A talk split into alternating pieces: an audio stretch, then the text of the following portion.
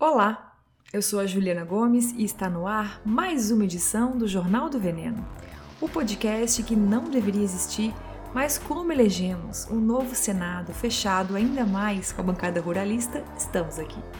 Inclusive, ainda não acabou a dança das cadeiras do Congresso para a gente saber oficialmente quantos deputados e senadores vão integrar a bancada do boi. Assim que tivermos esse número, eu aviso aqui. O episódio de hoje começa com dois desabafos. Olha que eu tô pistola hoje, hein? Depois vamos de boas notícias com a nova resolução da Anvisa sobre os pães, massas, biscoitos e cereais integrais. Por último, não tem como fugir do escândalo da cidade de Bento Gonçalves. Eu vou tentar trazer aqui dois pontos de vista que eu não vi muito em outros lugares sendo falados, publicados. Bora começar então. O produtor rural brasileiro ele é o que mais preserva. Nós não passamos muita fome, porque nós temos manga nas nossas cidades. Nós temos boa parte já desmatada, mas disponibilizada para pecuário. Jornal do Veneno. Não dá para é, sonhar em qualquer sustentabilidade sem dar resultado financeiro. Jornal do Veneno.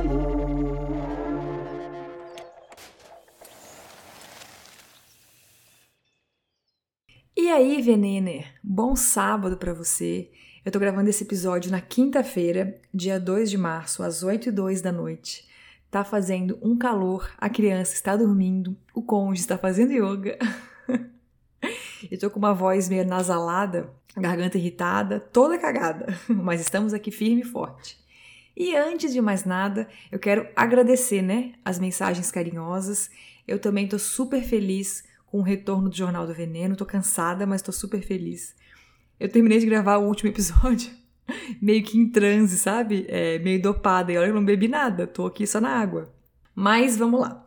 Eu quero abrir o programa de hoje com dois desabafos bem curtinhos. Tem muito assunto hoje, então tem que ser bem rápida.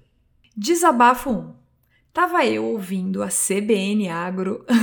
Sim, eu faço isso comigo mesma em nome da informação e achei interessante que o podcast do dia era sobre a redução do preço do trigo. Achei estranho.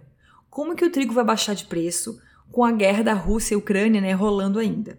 Inclusive, está fazendo aí um ano da guerra que ninguém acreditava que ia acontecer de fato. E Ucrânia e Rússia são grandes produtores de trigo. Com a guerra, as duas começaram né, a ter dificuldade de vender os grãos. Do lado russo foi mais um boicote internacional mesmo, né? E aí o preço mundial do trigo disparou. E quem se beneficiou disso foram os Estados Unidos, que também exportam muito trigo. Impressionante como os Estados Unidos sempre se beneficiam com guerra, né? Enfim.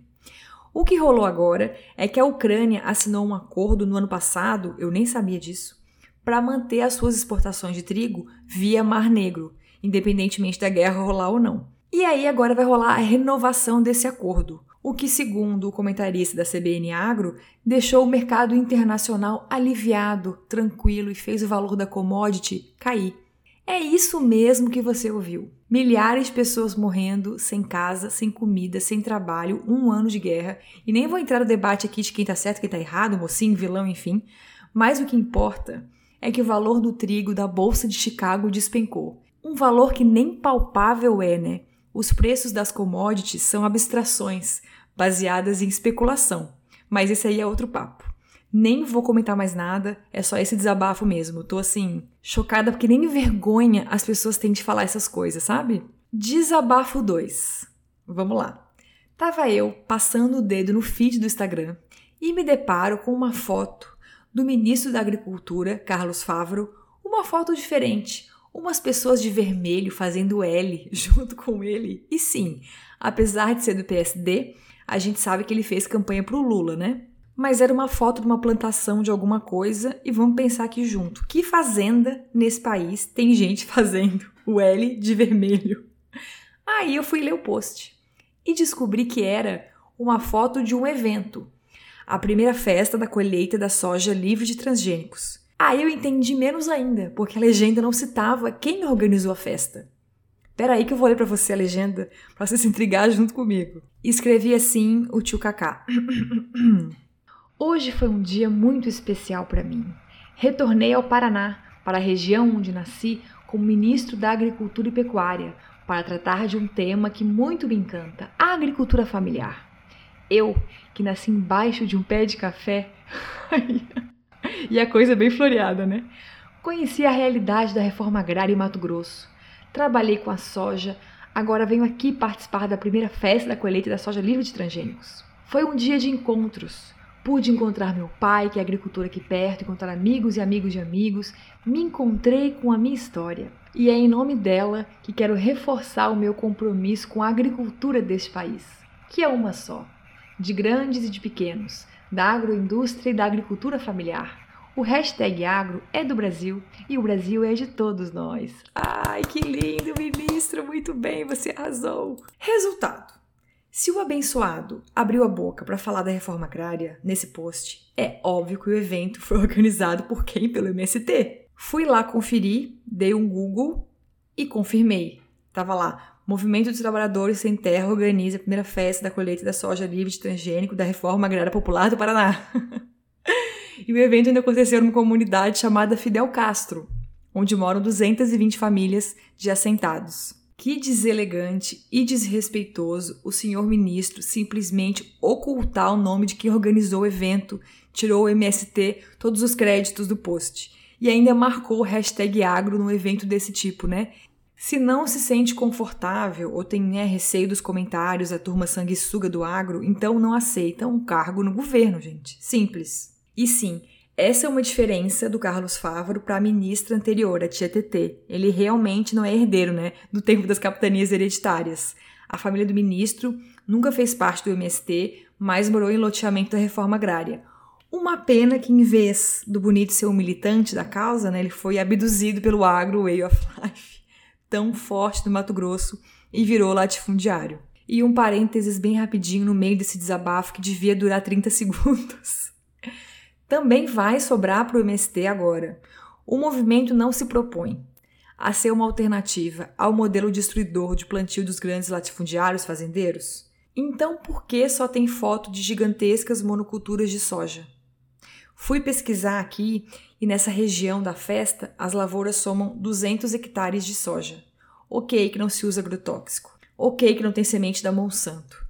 Ok que são cooperativas que empregam muitas famílias, ok que gigantes do agro ocupam terras imensamente maiores, mas a gente está falando ainda de monocultura, de uma extensão enorme de terra com uma planta apenas que nem brasileira é, com zero biodiversidade, o que é péssimo para os animais, especialmente para os insetos polinizadores, né? para o clima, para nossa segurança alimentar, inclusive. Eu sou super apoiadora do MST e vou continuar sendo, sem dúvida, mas a gente precisa rever isso aí. Vamos plantar soja em consórcio com outras plantas, pelo menos. Fim dos desabafos, bora entrar nos temas deste episódio. Bora lá!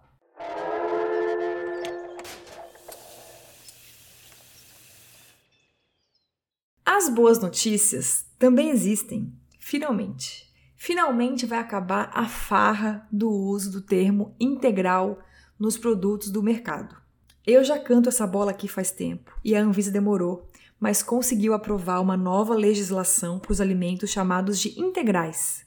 Não vai ser mais aquele lixão da mãe Lucinda que a empresa manteve um grama de linhaça, três farelinhos de centeio e já estampam integral na embalagem, né? Do biscoito, do pão, do cereal matinal. Como que vai ser agora? Seguinte, você lembra que antes, ainda tem na verdade, né? Uns pães que se diziam 100% integrais porque não levam farinha branca, só integral? Então, a partir de abril, isso não é mais permitido pela Anvisa. O que faz total sentido, né? Porque para ser 100% integral, só seria justificável se fosse a farinha pura. Se adicionar qualquer coisa como óleo, açúcar, fermento, sal, aditivo, o produto já não é 100% nada. é essa a lógica da Anvisa. Agora, as empresas precisam informar na embalagem a porcentagem de grãos integrais que o pão, o biscoito e afins contém. Então, se eu começar a perceber no mercado, é, assim na embalagem dos produtos, 39% de grãos integrais, 45%, 50%, tá? Fora isso, Só vai poder usar a palavra integral na embalagem o produto que tiver pelo menos 30% de ingredientes integrais. E claro, a quantidade de ingredientes integrais tem que ser maior do que a de ingredientes refinados. Vale lembrar também que alimento integral é aquele que contém todas as partes do grão inteiro. Por exemplo, o gergelim sem casca não é mais integral. Ainda tem outras mudanças na resolução nova da Anvisa, mas são pequenos detalhes que não impactam muito a gente, nosso dia a dia e tal. E vai ser maravilhoso agora poder escancarar os integrais fajutos, né, como os biscoitos. Sabe aquele clube social? Ai, gente, eu acho que ele é pavoroso. Calma, deixa eu respirar fundo pra falar de novo, porque eu preciso. Enfim, todo mundo me entenda. Sabe aquele clube social que chamam de integral? Por exemplo, eu duvido que ali tenha 30% de farinha integral em relação ao peso do produto. É muita gordura e açúcar proporcional. Aí vamos só ver se vão conseguir é, continuar usando o termo integral na embalagem ou vão parar. Aqueles pacotes de da linha Nesfit, da Nestlé, mesma coisa. Ah, as bebidas não podem mais usar o termo integral na embalagem, só a expressão com grãos integrais. Lembrando que as empresas têm até abril desse ano para se adequar à nova legislação, com exceção das marcas de massa, né? Macarrão, lasanha e tal, que eu detesto, massa integral, confesso. que ganharam até abril de 2024 para se adequar à legislação, tá? E agora o momento fofoca. Fiquei sabendo em off de engenheiros de alimentos que trabalham na grande indústria, né, e me acompanham no Instagram, que tem muita empresa aí desesperada tentando mudar a fórmula do produto para não perder o integral da embalagem e também para não ganhar os alertas, né, da rotulagem nova da Anvisa. Marcas de pães, salgadinhos e outras, deixando os engenheiros e as equipes doidas para evitar essas mudanças. Quero só ver se vão conseguir.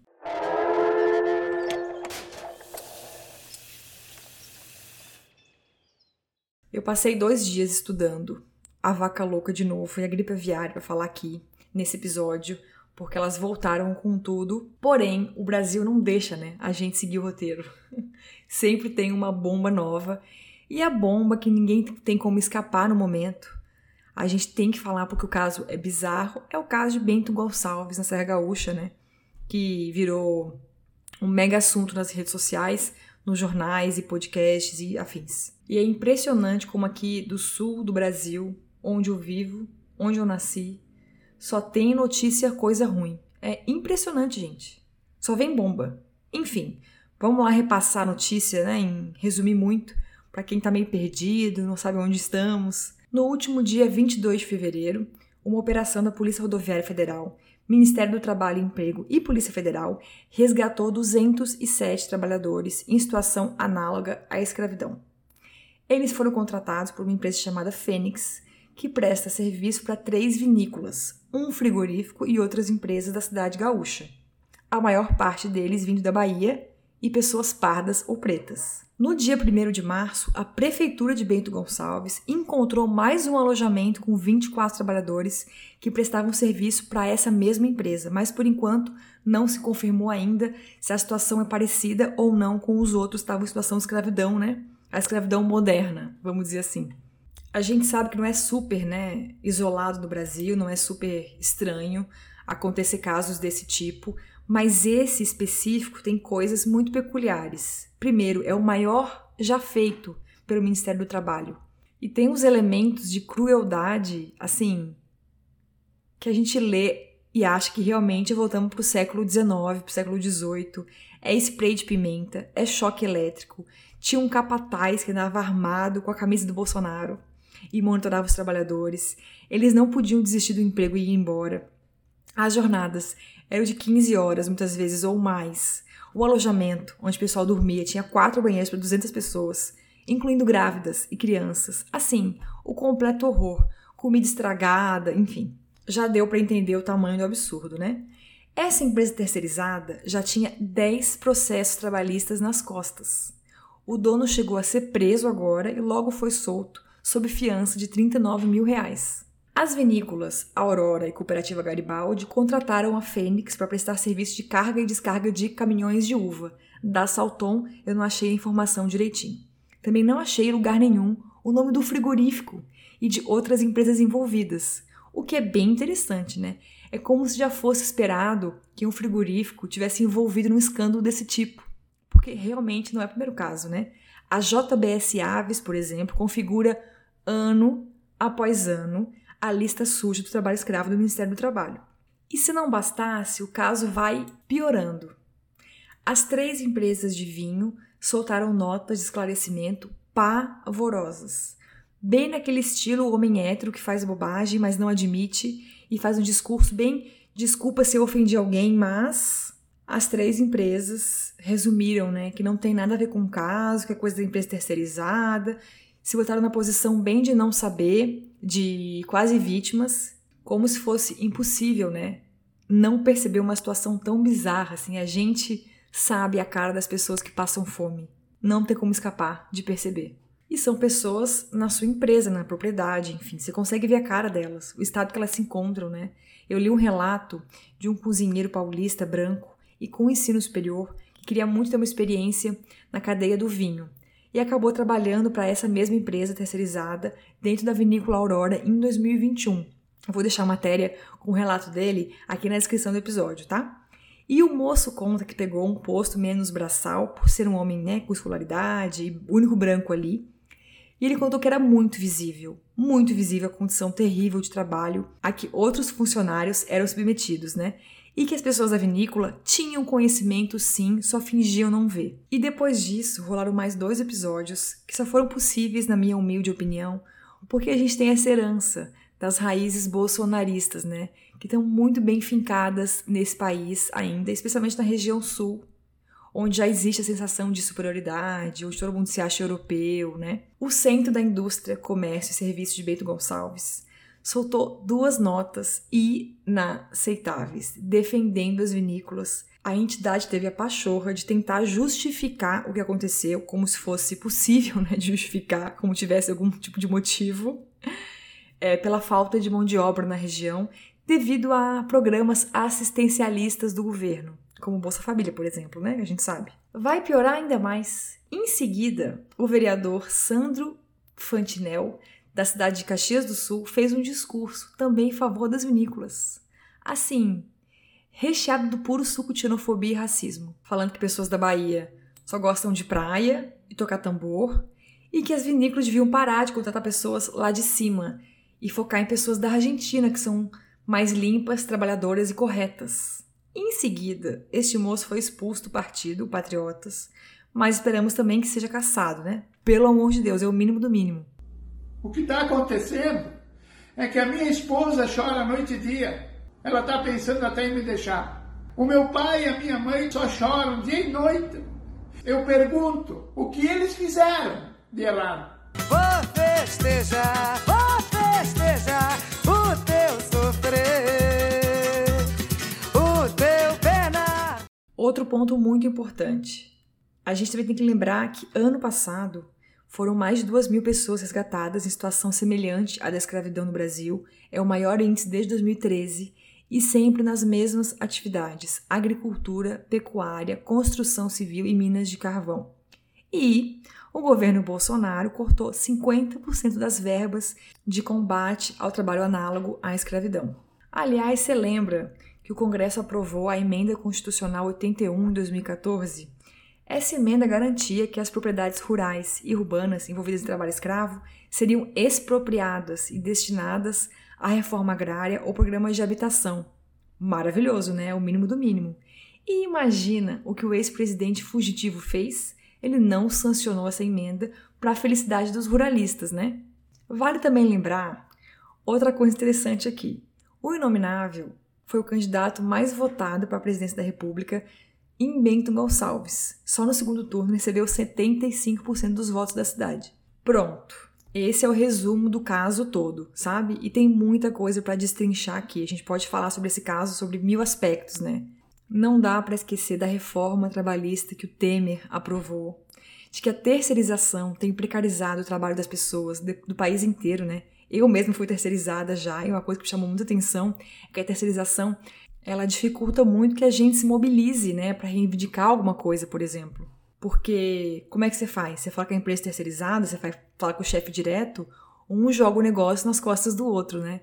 É o quadro perfeito para desmobilizar os trabalhadores. A gente podia falar aqui, enfim, 30 episódios de podcast sobre esse caso, né? Sobre a tradição do Rio Grande do Sul, do sul do Brasil como um todo, de ter essa coisa com os nordestinos, esse preconceito, né? De se achar muito europeu, da onde que vem isso, enfim, isso vai muito longe. Mas eu vou escolher aqui dois pontos rapidinho, que acho que tem mais a ver com o Jornal do Veneno. Esse caso de Bento Gonçalves lembra mais uma vez que a gente continua colhendo os frutos escravagistas desse país por não ter feito uma reforma agrária. E se não tiver terra para dar para as pessoas, elas vão continuar eternamente trabalhando para os outros e sendo exploradas, no campo ou na cidade. Vão continuar submetidas a condições de absurdas de trabalho sem terem outra opção. E é exatamente esse o perfil de trabalhador do escândalo de Bento Gonçalves que a gente chama de safrista. São pessoas que ora estão aqui embaixo na uva, ora estão no fumo, depois sobem para colher a cana ou café no sudeste, alternam com as frutas, né, no nordeste para exportação. E por mais que essas condições ultrajantes de Bento Gonçalves não se repitam sempre, a situação geral não é muito melhor. Não existe vínculo empregatício extenso. Às vezes, nem contrato tem. Os trabalhadores ganham por dia ou por hora, trabalham jornadas extenuantes, muitas vezes nem água recebem para passar o dia inteiro embaixo do sol. E por fim, passam o ano inteiro nesse vai não vai, né? Entre patrões diferentes, cidades diferentes do país. E não existe perspectiva de sair dessa, né?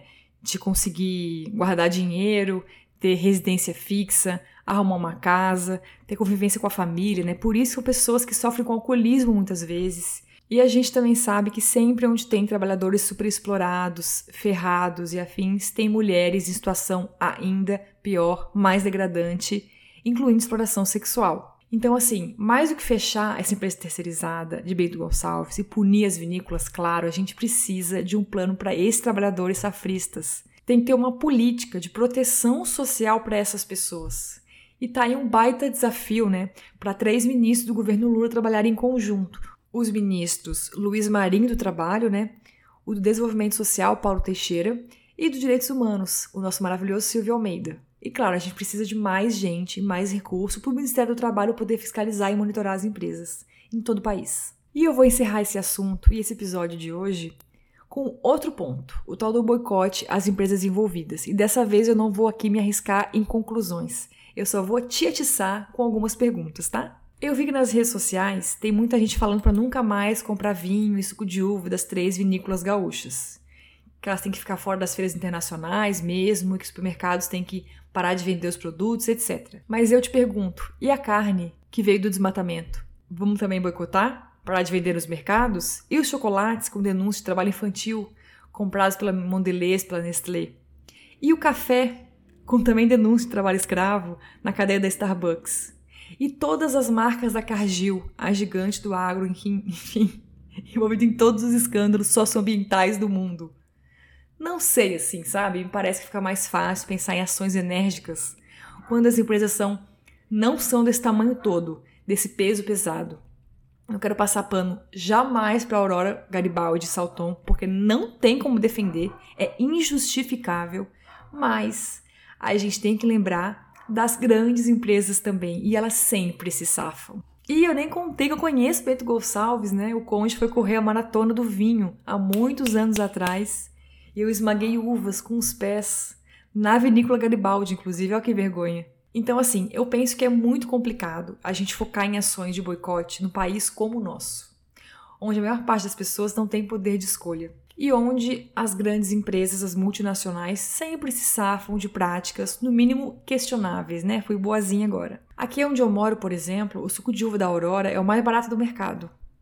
Tem gente que não pode pagar por suco de uva orgânico, pelo de outra marca menorzinha, mais artesanal e tal. É difícil também de achar o suco integral do MST, o maravilhoso Monte Veneto. E aí? A pessoa faz o quê? Compra o néctar de uva da Del Valle, que é outra processada que pertence à Coca, essa empresa super ética. E tem outro ponto também, né? A vinícola Garibaldi ainda compra uva da agricultura familiar. E aí? Boicotando a empresa, não ferramos com essa galera também? Enfim, é uma sinuca de bico, sim, gigantesca, não tem saída simples aqui. Eu amo um boicote, todo mundo sabe. Eu defendo horrores e faço vários. Só que se a gente ficar só nessa de teve um escândalo, ai, não compre, então vou dormir agora tranquilo e vida que segue. Não, né? Eu acho que me parece mais uma solução muito Tabata Amaral. E as coisas é, são muito mais complexas que isso. Para realmente não se repetir o evento, a gente tem que fazer muito mais do que não comprar, entende?